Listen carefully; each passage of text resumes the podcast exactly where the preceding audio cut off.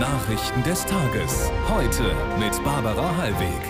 Guten Abend und willkommen. Alles Wichtige zur Champions League hat nachher Norbert Lehmann. Einen schönen guten Abend auch von mir. Und das sind die Nachrichtenthemen von heute.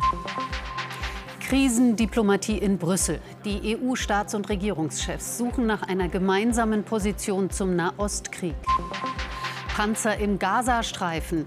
Die israelische Armee stößt erneut für kurze Einsätze in den Norden des Gebiets vor. Und Tote in Maine. Ein Amokläufer schießt an mehreren Orten in einer Kleinstadt um sich und ist immer noch auf der Flussroute. Wieder ein Krisengipfel der EU. Neben Ukraine und Migration geht es in Brüssel vor allem darum, wie man dazu beitragen kann, einen Flächenbrand im Nahen Osten zu verhindern und Zivilisten zu schützen. Um humanitäre Hilfe in den Gazastreifen zu bekommen, soll es einen Aufruf zur Feuerpausen geben. Doch schon da offenbaren sich die Differenzen zwischen den Staats- und Regierungschefs. Aus Brüssel Gunnar Krüger.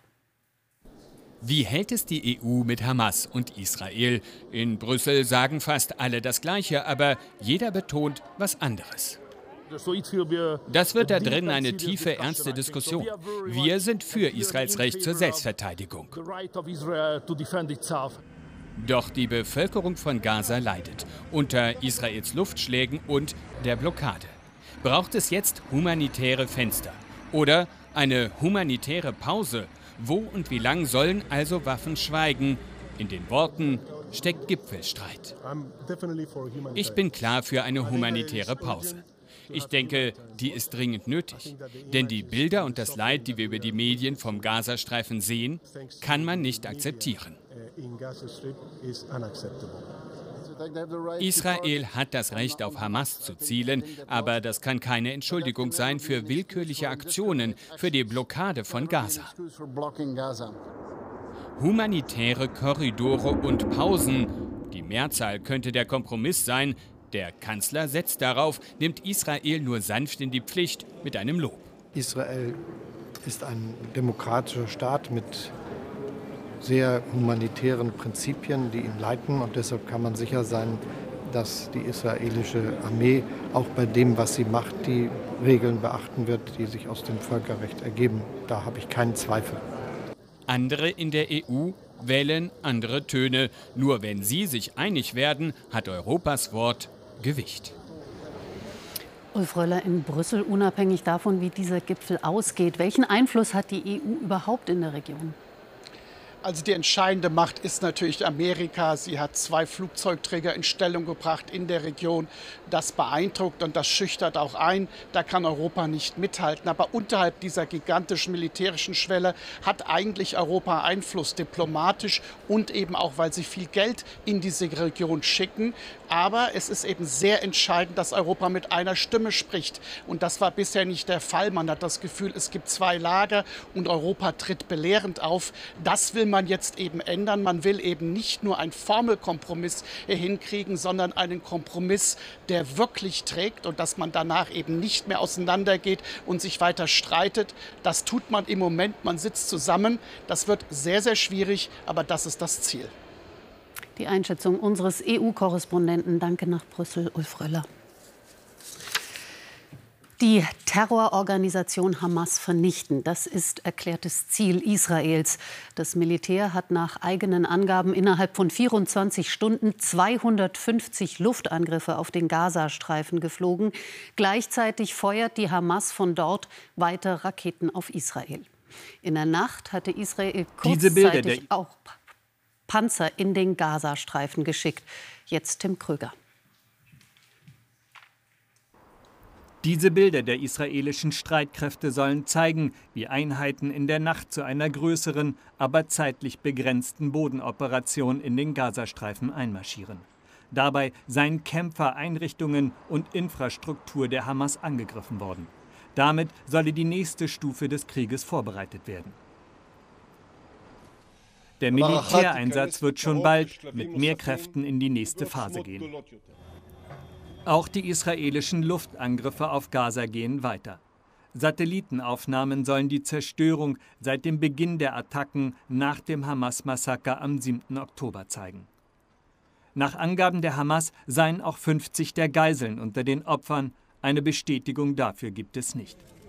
Der katarische Nachrichtensender Al Jazeera berichtet, dass gestern Familienangehörige seines Gaza-Korrespondenten Wael al-Dachdu verletzt und getötet wurden.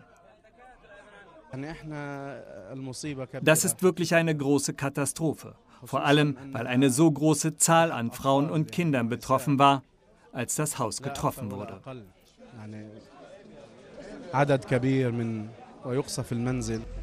Weiterhin bemühen sich Hilfsorganisationen, dringend benötigte Lebensmittel, Medikamente und andere Güter in den Gazastreifen zu bringen. Und immer wieder schlagen auch Raketen aus Gaza in Israel ein, so wie hier heute in der Stadt Petach Tikva. Zwei Menschen wurden dabei verletzt. Auch in der Ukraine wird weiter gekämpft, besonders heftig im Süden und Osten des Landes. Seit Monaten dauern die Gefechte um Avdiivka in der Region Donetsk an. Dort hat die russische Armee in den vergangenen Wochen ihre Angriffe verstärkt. Vor Kriegsbeginn lebten in der Industriestadt mehr als 30.000 Menschen. Jetzt sind es nur noch etwa 1.000. Eine ausführliche Analyse zur aktuellen Lage in der Ukraine liefern unsere Kollegen von ZDF heute live um 19.30 Uhr auf unseren Social-Media-Kanälen und in der ZDF heute App. Nach Deutschland. Da legten die Steuerschätzer ihre Herbstprognose vor und die ist eher ernüchternd. So gehen die Schätzer bis 2027 zwar von 23,3 Milliarden Euro mehr Einnahmen aus als noch im Frühjahr. Fürs kommende Jahr erwarten sie für Bund, Länder und Gemeinden aber nur rund 1,9 Milliarden mehr, insgesamt 964,1 Milliarden. Für dieses Jahr korrigieren die Schätzer ihre Prognose für den Bund sogar noch weiter nach unten. Patricia Wiedemeyer berichtet. Er kam mit einer klaren Botschaft. Es war gleich der erste Satz des Finanzministers. Leicht abgeändert wurde dieses dann mehrfach wiederholt. Die Staatseinnahmen entwickeln sich im Rahmen der Erwartungen. Das ist eine gute Nachricht. Und es ist zugleich eine schlechte Nachricht für all diejenigen, die jetzt auf zusätzliche finanzielle Möglichkeiten gehofft hatten. Denn neue Verteilungsspielräume, die gibt es nicht. Die Schuldenbremse gelte, wer mehr Geld ausgeben wolle, müsse sagen, wo das auf der anderen Seite eingespart werden soll, so Lindner. Eine klare Absage an Wirtschaftsminister Habeck, der am Dienstag seine Industriestrategie vorstellte und mehr Geld fordert, unter anderem für eine Kompensation der hohen Energiekosten. Wir haben Spielraum, wir müssen Prioritäten setzen und wir müssen gleichzeitig investieren. Jetzt ist die Zeit zu investieren in die Zukunft unserer Wirtschaft, in die Infrastruktur, in die Bahn, in die Bildung, all das, was Deutschland braucht, um auch zukunftsfähig zu sein. Ob die gesenkte Umsatzsteuer für die Gastronomie in Corona-Zeiten eingeführt bleiben kann, muss jetzt der Bundestag entscheiden. Und auch Entlastungen für die Bürger, für Inflation und hohe Energiepreise fraglich. Wir müssen jetzt Richtung Wachstum steuern und Investitionen mobilisieren. Das heißt aber, dass die Ampel in ihrem Haushalt wirklich umbauen müsste. Weg von Sozialabgaben hin zu Mitteln, mit denen man Investitionen fördert. Genau das findet nicht statt. Doch auch in den nächsten Jahren wird das Geld knapp sein, denn langfristig werden die Zahlungen an die EU wieder höher ausfallen und die Sondervermögen für Bundeswehr und Klima müssen im Haushalt verbucht werden. Im Kampf gegen die Inflation hat die Europäische Zentralbank ihren Kurs geändert. Nach zehn Zinserhöhungen hintereinander ließen die Währungshüter den Leitzins unverändert bei 4,5 Prozent. Zuletzt hatte sich der Preisanstieg im Euroraum deutlich abgeschwächt. Experten erwarten nun eine Phase stabiler Zinsen. In Berlin haben die Tarifverhandlungen für den öffentlichen Dienst der Länder begonnen. Sie betreffen insgesamt rund drei Millionen Menschen. Zum Auftakt verschafften sich die Beschäftigten mit einer Kundgebung Gehör.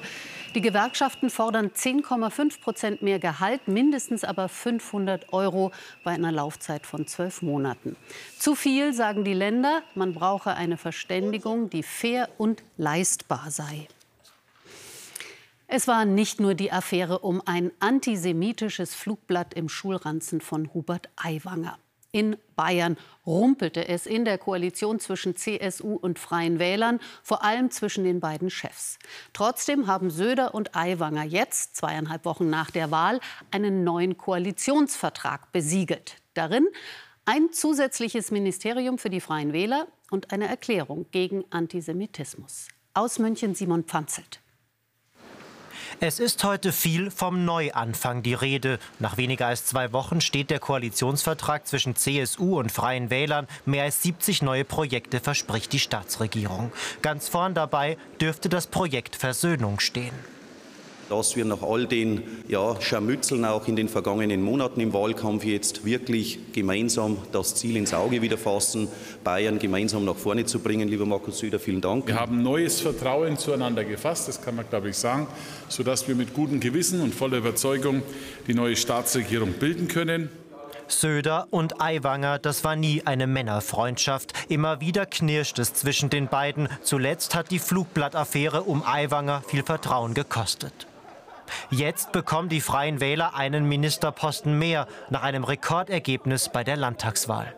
Natürlich, das ist klar, war und ist keine Liebesheirat oder auch keine Kuschelkoalition aber sie wird verlässlich arbeiten und sie ist belastbar.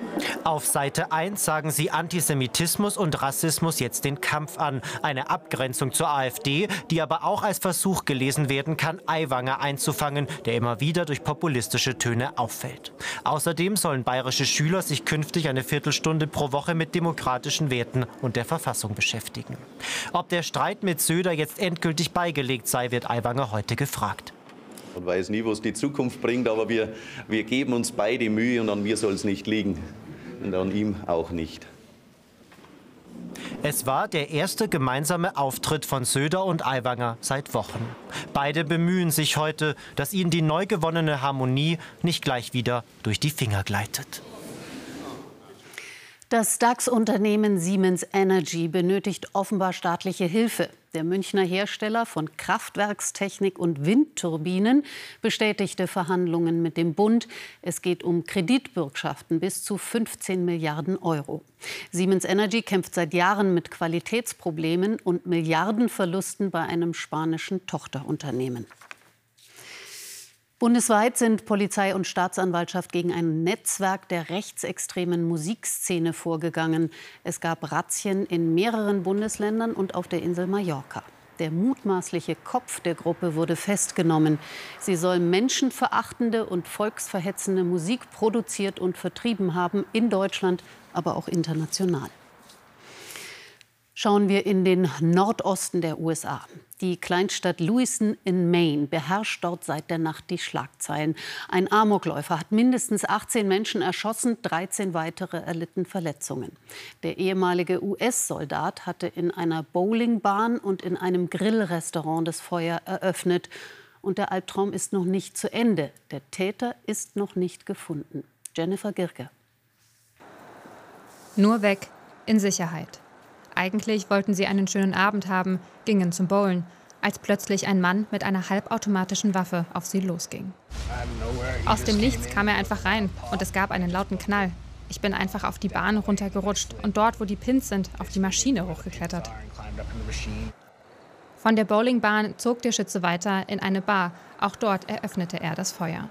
Anhand von Aufnahmen einer Überwachungskamera konnte die Polizei den 40-jährigen Robert Card als Verdächtigen identifizieren. Ein Waffenausbilder mit rund 20 Jahren Erfahrung diente im Militär. Er ist gefährlich, bewaffnet und weiterhin auf der Flucht, war womöglich mit diesem Auto unterwegs. Doch viel mehr ist noch nicht bekannt. Kein Motiv, kein Aufenthaltsort. Die Ermittler scheinen ratlos, reagieren auf Nachfragen gereizt. Wir suchen aktiv nach ihm. Wenn ich die Antworten auf diese Fragen wüsste, wäre das ja eine andere Pressekonferenz. Wir kennen seinen Aufenthaltsort nicht, dabei werde ich es belassen. Die Schulen in der Umgebung sind geschlossen. Anwohner aufgefordert, sich in Innenräumen aufzuhalten, während die Polizei mit einem Großaufgebot im Einsatz ist, um den Flüchtenden zu fassen. Ich bitte die Öffentlichkeit auch weiterhin auf ihre Sicherheit zu achten und so viel Geduld wie möglich mit dem Prozess zu haben. Geduld haben, das ist viel verlangt. Die Bevölkerung hofft, dass die Gefahr bald gebannt ist. Acht der Todesopfer sind bereits identifiziert, ihre Familien benachrichtigt. In Mexiko sind beim Durchzug von Hurricane Otis mindestens 27 Menschen ums Leben gekommen. Viele werden noch vermisst. Besonders schwer getroffen hat es den Badeort Acapulco. Windgeschwindigkeiten von fast 270 Kilometern pro Stunde richteten massive Verwüstungen an. Erdrutsche beschädigten die Autobahn, die die Region mit Mexiko-Stadt verbindet. Auch die örtliche Kommunikation ist nach Stromausfällen eingeschränkt. Selbst Experten waren überrascht, wie Otis so schnell an Kraft gewinnen konnte. Und jetzt Fußball Champions League Norbert, da lief es gestern Abend bestens für die zwei deutschen Clubs. Ja, kann man wohl sagen. Zunächst zum BVB. Starke Leistung in Newcastle, taktisch und spielerisch. Zum Können kam aber auch noch Glück dazu. Zwei Lattentreffer der Engländer in den Schlussminuten. Am Ende ein knapper 1:0 Sieg. Es ist der erste BVB-Jubel in dieser Champions League-Saison. In Newcastle gelingt zum ersten Mal ein Tor, damit der erste Sieg und auch der Torschütze ist neu in der Königsklasse. Felix Metscher vollendet einen perfekten Angriff kurz vor der Pause zum 1-0. Ein Treffer, der das Spiel entscheidet, auch weil Torwart Gregor Kobel immer wieder den Weg im richtigen Moment versperrt und Newcastle in der Schlussphase zweimal nur die Latte trifft. Am Ende ähm, haben, wir, haben wir dann natürlich auch äh, sehr viel verteidigen müssen, sehr viel Leidenschaft investiert, ein bisschen Glück gehabt, einen herausragenden Torhüter gehabt und am Ende sind wir natürlich sehr, sehr zufrieden mit dem Ergebnis heute. Mit vier Punkten ist der BVB jetzt wieder gut dabei im Champions League-Geschäft. In zwei Wochen kommt Newcastle nach Dortmund. Ja, und auch Leipzig lieferte gestern Abend und steht schon mit einem Bein im Achtelfinale. Das 1 zu 0 durch David Raum nach zwölf Minuten gegen Roter Stern Belgrad. Dann Xavi Simons in der 59. Minute zum längst fälligen 2 zu 0. Nach dem überraschenden Anschlusstreffer der Serben traf dann Dani Olmo in der 84. Minute zum 3 zu 1 Endstand. Und zu den DFB-Frauen, die will ja der neue Interimstrainer Horst Rubisch wieder auf Erfolgskurs bringen. Morgen Abend in der Nations League geht es gegen Wales, allerdings ohne Top-Torjägerin Alexandra Popp. Ein Sieg gegen Wales eigentlich eine Pflichtaufgabe bei der Women's Nations League, aber der kurzfristige Ausfall von Alexandra Popp bringt durchaus Unruhe ins Team und die Frage, wer die Topstürmerin ersetzen soll. Der Marschplan wird der gleiche bleiben und äh, wir haben auch andere Spieler, die auch durchschießen können und die müssen dann halt mal hier reinspringen in diese Richtung. Unter Horst Rubesch müssen die Olympiasiegerinnen von Rio zu alter Stärke zurückfinden. Ich glaube einfach an diese Mannschaft. Ich glaube an diese Qualität, die sie hat und äh, das hat sie jetzt im Training auch gezeigt. Nach der Niederlage gegen Dänemark und dem 4-0-Sieg gegen Island ist das dritte Gruppenspiel gegen Wales entscheidend für das Weiterkommen. Es geht um die Olympischen Spiele im nächsten Jahr. Und am Dienstag schon das nächste Spiel. Wieder gegen Island. Danke. Gerne. Zum Schluss noch ein kurzer Blick in das wohl berühmteste, unbeugsame Dorf der Welt. Dort sorgt neuerdings ein Achtsamkeitsguru für Wirbel. Im heute erscheinenden Asterix-Band Die Weiße Iris will der alles verbieten, was Spaß macht. Raufereien mit Römern zum Beispiel. Fettige Wildschweine sowieso gallische Lebensart eben. Aber wer die pfiffigen Dorfbewohner, pardon, DorfbewohnerInnen kennt, weiß, am Ende rauft man sich wieder zusammen. Das Wetter bleibt regnerisch, trüb und mild, aber zum Wochenende tut sich was. Was erzählt gleich Katja Horneffer.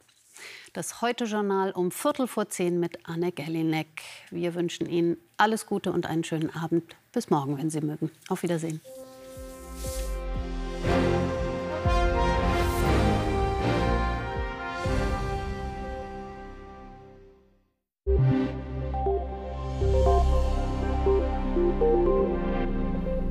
Guten Abend. Auch heute zogen viele Wolken von West nach Ost über uns hinweg. Und jetzt formiert sich gerade über Frankreich ein neues Tief. Und dieses neue Tief zieht bis morgen Abend über die Alpen und Süddeutschland weiter ostwärts über Österreich dann in den Osten. Das bringt Regen mit und in den Alpen, das sehen Sie an der rosa Farbe, auch etwas Schnee. Heute Nacht regnet es kräftig in der Südhälfte. Nordöstlich der Elbe gibt es einige Regenschauer und die Temperaturen sinken auf 11 Grad am Oberrhein und bis 6 Grad in der Uckermark. Morgen erwarten uns Höchsttemperaturen zwischen 10 Grad im Vogtland oder auch an der Ostsee und bis zu 17 Grad am Oberrhein. Morgen regnet es erstmal kräftig, aber dann zieht der Regen ja ostwärts ab und dann kann es am Alpenrand ganz freundlich werden. Und hinter dem Regen lockern die Wolken westlich des Rheins und am Oberrhein auch mal auf. Dann entwickeln sich Schauer, vielleicht auch mal kurze Gewitter an diesem Wetter. Ändert sich auch am Samstag wenig. Am Sonntag wird es dann hier im Nordwesten richtig stürmisch und dann kann es mit Föhnunterstützung in Bayern für 20 Grad reichen. Und ganz ähnlich startet dann auch die neue Woche. Ich wünsche Ihnen noch einen schönen Abend.